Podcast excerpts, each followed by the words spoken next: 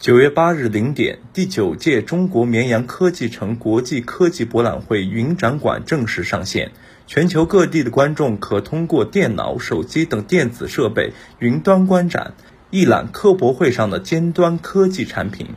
科大讯飞董事长、总裁刘庆峰：我觉得线上展会啊，其实是顺应未来整个大的数字经济时代的趋势的。大家都已经开始习惯在网上交流。在网上联合科研，在很多场合下，人们的工作效率和沟通效率反而会提升的。尤其是大家逐步习惯了这种状态之后，所以我觉得它会使得人类命运共同体的进度会变得更快，会使得我们的联合的全球创新